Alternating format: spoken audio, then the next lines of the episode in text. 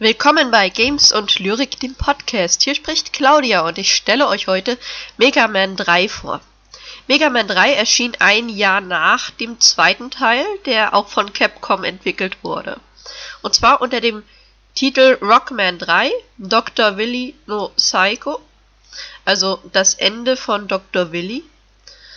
Nachdem Mega Man Dr. Willy ein zweites Mal besiegt hatte, gelobte dieser Besserung. Jedoch dauerte das nicht lange, bis die Stadt äh, Monsteropolis wieder in Gefahr war.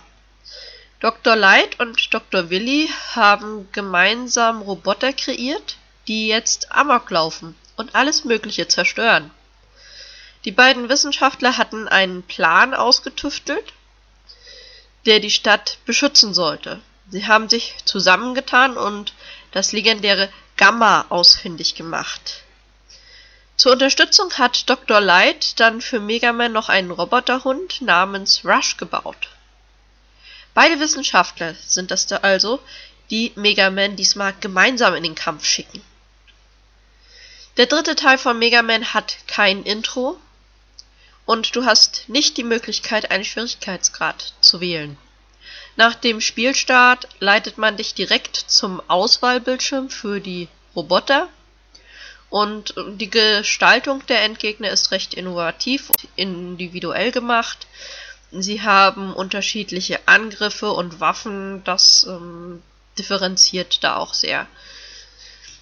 Die Levelreihenfolge kannst du wie in den anderen beiden Mega Man-Teilen auswählen.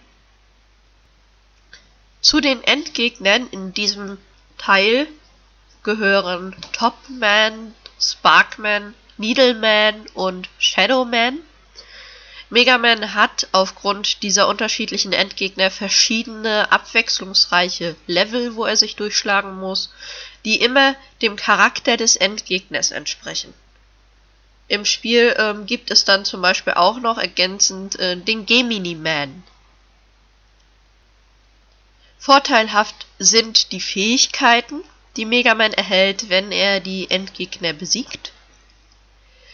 Die ähm, Endgegner hinterlassen ihm diese Fähigkeiten, die er dann gegen andere Endgegner einsetzen kann. In dieser Hinsicht unterscheidet sich der dritte Teil nicht sehr von den anderen beiden.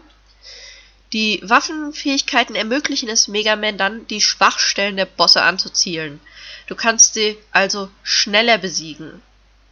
In Teil 3, was auch neu ist für Mega Man, er hat die Fähigkeit zu rutschen und kann durch schmale Gänge rutschen.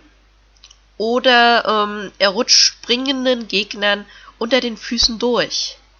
Dadurch wird Mega Man 3 etwas strategischer und auch etwas leichter als die anderen beiden Teile. Der Roboterhund Rush wurde von Dr. Light erfunden. Er kann sich in drei Formen transformieren. Mit seiner Hilfe wird Mega Man das Ganze auch noch ein klein wenig leichter gemacht, äh, seine Ziele zu erreichen. Zum Beispiel hat Mega Man die Möglichkeit, ähm, Rush äh, sich in ein ähm, Sprungbrett verwandeln zu lassen und damit an höhere Orte zu gelangen. Als Jet düst er durch die Luft und ähm, Rush kann sich auch in ein U-Boot verwandeln. Als weiteres Gimmick gibt es dann noch die Fragezeichen-Tanks. Was in diesen Tanks ist, ist offen. Du weißt nicht, was sich darin befindet. Es können normale Energiekapseln sein, es kann sich aber auch ein Leben darin befinden, zum Beispiel. Hast du die acht Roboter-Endgegner besiegt, öffnen sich vier weitere Level, diese werden durch ein Fragezeichen im Auswahlbildschirm markiert. Das sind dann modifizierte Varianten von früheren Runden. Also zum Beispiel Spark, Needle, Gemini und Shadowman tauchen da nochmal auf. Und es gibt auch ein Wiedersehen mit zwei Gegnern vom zweiten Mega Man-Teil. Die Gegner der vier Level ähneln sich allerdings auch sehr.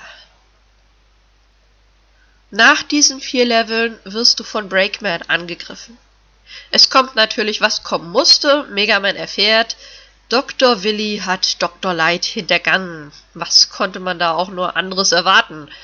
Ähm, es folgen also die üblichen vier Dr. Willy-Level, die sehr kurz gehalten sind und äh, vom Design her sind die auch nicht sehr innovativ. Du darfst noch einmal gegen alle acht vorigen Robotergegner antreten, bevor du schließlich Dr. Willy erreichst. Grafisch ist Mega Man 3 besser als der zweite Teil. Im Level von Dr. Willy sind die Hintergründe nicht ganz so bunt und monotoner gehalten. Die Musik ist passend zu den Leveln konzipiert worden und Soundeffekte unterstreichen das Spielgeschehen sehr abwechslungsreich. Die Steuerung hat sich nicht sehr verändert. Mit B springst du, mit A schießt du, das Steuerkreuz bewegt Mega Man. Da gibt es also auch äh, keine großen Änderungen. Insgesamt ist die erste Hälfte von Mega Man 3 genau richtig konzipiert worden. Das Design der Gegner ist abwechslungsreich und bunt gehalten. Die Musik passt sich auch der Umgebung an.